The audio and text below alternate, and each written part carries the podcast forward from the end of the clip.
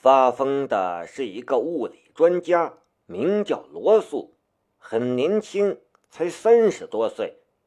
夏雷赶到实验室的时候，实验室里的人正往外跑，罗素则在里面挥舞着一只实验用的榔头，在砸着实验室里的设备。地上满是被纸张、设备的碎片，一片狼藉。夏雷看到了宁静，他的头破了，流着血，他很惊慌。竟没有看见他，一头撞在了他的怀里。你的头怎么了？夏雷抓着他的手，关切的道：“罗素。”宁静突然哭了起来。他疯了，他要砸青铜书，我去推开他，可没他的力气大，他一榔头就砸我头上了。他生性胆小懦弱，哪里经得住这种恐吓？别哭，有我在，没人能伤害你。夏雷安慰他。不安慰，兴许还好点。夏雷这一安慰，宁静干脆将头埋在了他的怀里，哭得更大声了。一大群逃出实验室的专家。齐刷刷的看着搂在一起的两人，眼神怪怪的。夏雷有些尴尬，却又不好将大哭鼻子的宁静推开，那样做的话就太没风度了。两个战士跑了过来，冲进了实验室，将正在破坏的罗素控制了起来。你们这些蠢材！我是东城锦衣卫千户大人，跪下！罗素嚷着，想要挣脱两个战士的控制。两个战士都是靠身体吃饭的人，哪里是罗素这种科学家所能对抗的？两个战士将罗素架了起来，像捉小鸡儿一般带出了实验室。妈妈。天怎么黑了？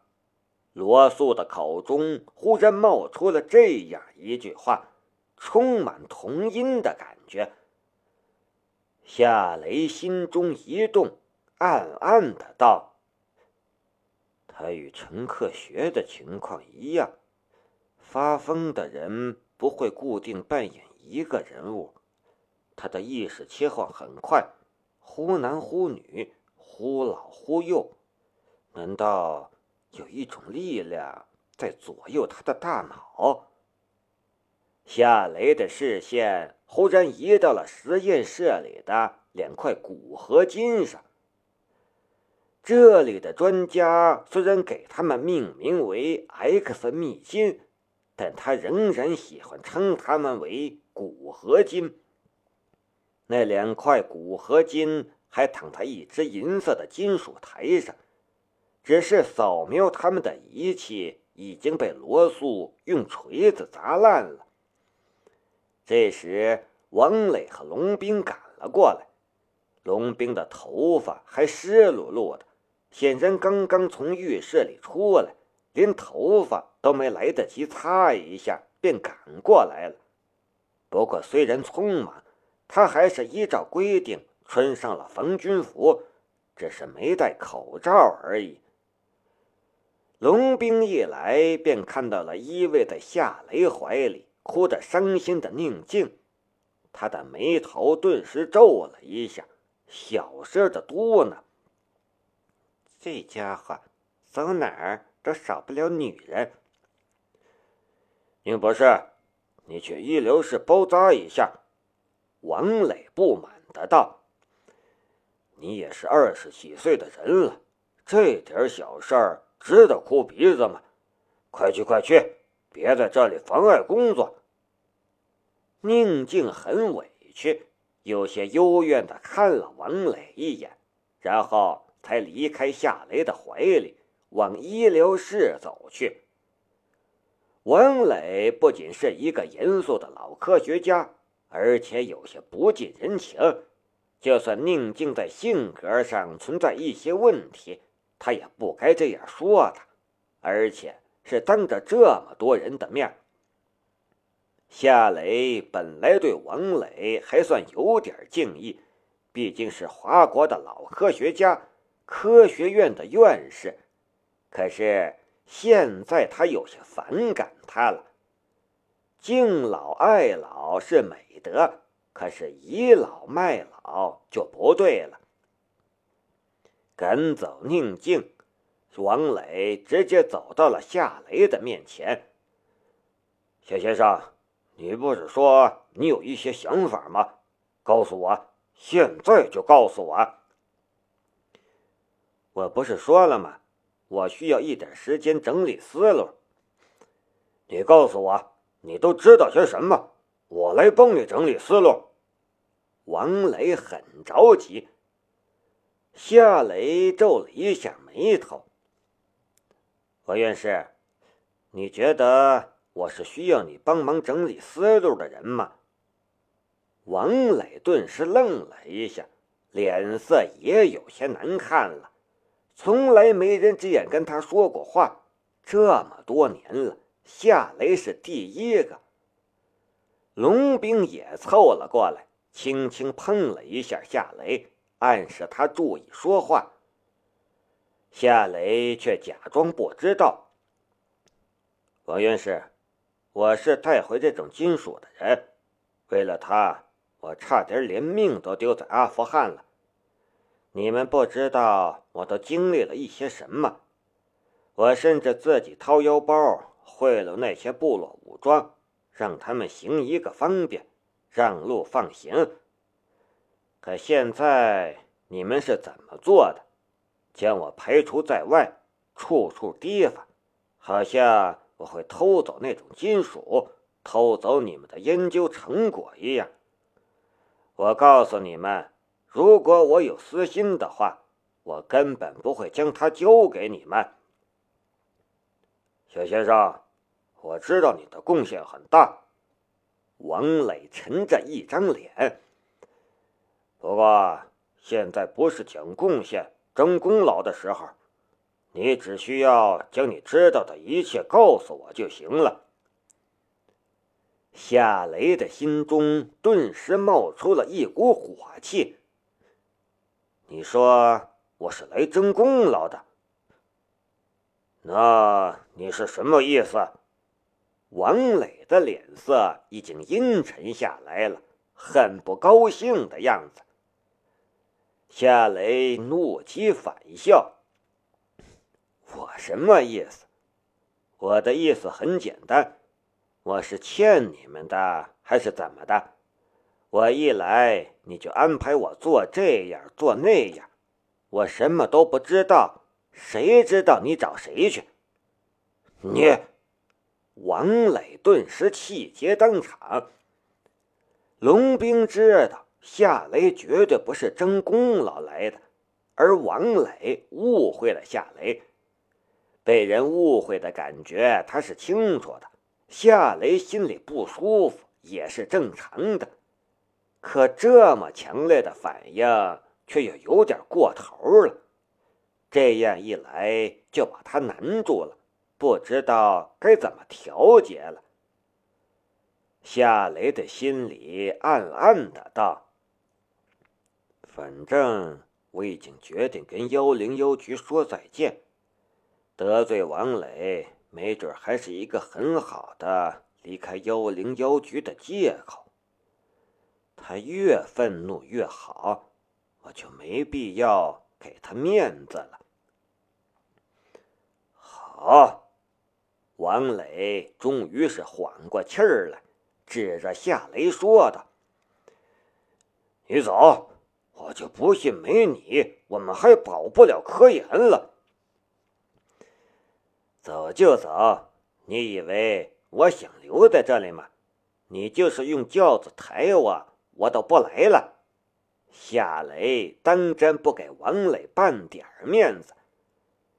王磊气得直哆嗦，他指着夏雷，却看着龙兵。龙科长，你都看见了吗？你看你带来的什么人？这件事我会向上面反映。”龙兵苦笑了一下，硬着头皮劝夏雷：“夏雷，你就少说一句吧，也没什么大不了的事儿。你……”夏雷打断了他的话：“你不用说了，我去看看宁博士，然后就走。去医疗室抓紧时间问点有价值的东西，然后闪人。”由着王磊去折腾吧。却就在夏雷往医疗室走去的时候，一个穿白大褂的女人从医疗室的方向跑来，惊慌失措的道：“不好了，不好了！”王磊斥道：“慌什么慌？”女博士喘了一口气：“陈陈科学博士死死了。”啊！王磊和一大群专家顿时惊愣当场。夏雷和龙兵忍不住对视了一眼，彼此的眼神里都写满了惊讶与困惑。然后，几乎在同一时间，所有人的视线都聚集到了刚刚发病的罗素身上。所有人都在想着同样一个问题。陈克学死了，罗素会不会死？一直嘀嘀咕咕的罗素却没心没肺的笑了。我要你们都给我陪葬！一大群人顿时毛骨悚然，几个挨着罗素近的人也纷纷避开，离得远远的。你们还愣着干什么？还不快把罗博士送到医疗室去！两个战士赶紧架着罗素往医疗室走去。从两人的神色和飞快的脚步来看，他们早就想将罗素扔在医疗室，然后离他远远的了。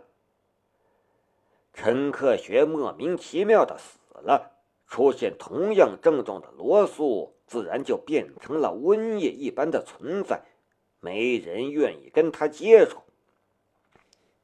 走，我们去看看。王磊抹了一把额头上的冷汗，带头往医疗室走去。龙兵要跟上，夏雷却悄悄地拉住了他的胳膊。龙兵回头看夏雷，干什么？夏雷凑到他的耳边，小声的道：“如果是一种病毒的话，他们可能大多数人都感染上了。不要和他们靠得太近。”啊！龙兵的脸色都变了。戴上口罩。夏雷将来时穿上的防军服拉得严严实实的，嘴上也戴上了口罩。龙兵跟着也照做了，感激的拍了一下夏雷的肩膀。来到医务室，一些人留在了门口，一些人跟着王磊进入了医务室，查看陈克学的情况。这个时候，每个人都用防军服将自己包裹的严严实实的，口鼻也藏在了口罩里。所有的视线都聚集到了躺在床上的陈克学的身上。陈克学的脸上没有半点血色，双眼紧闭，嘴巴半张，保持着断气时的样子。除了这些特征，他的身上没有中毒或者别的什么死亡特征。他看上去就像是睡着了一样。女医生说道：“我们抢救过了，但没用。陈博士说死就死了，连一点征兆都没有。将罗素隔离检查。你现在将所有的医生都召集回来，成立特别小组，一定要查出陈克学博士的死因，也务必保护好罗素博士。”好，我马上去打电话。女医生往里间走去，却就在这时，被两个战士捆在病床上的罗素忽然惊恐的道：“不要过来！不要过来！别杀我！”啊！一声惨叫，罗素的喉咙里突然咯的响了一声，然后便慢慢的张大嘴巴，再也没有合上了。他的眼睛也闭上了，再也没有睁开。糟糕，陈科学博士刚才也说了同样的话，然后就死了。女医生慌忙冲到罗素的身边，用手按罗素的胸膛，没有反应。然后她又用心脏除颤器电击罗素的胸膛。几分钟后。女医生放弃了，整个医疗室里一片静默，恐惧无声的在每个人的心里蔓延。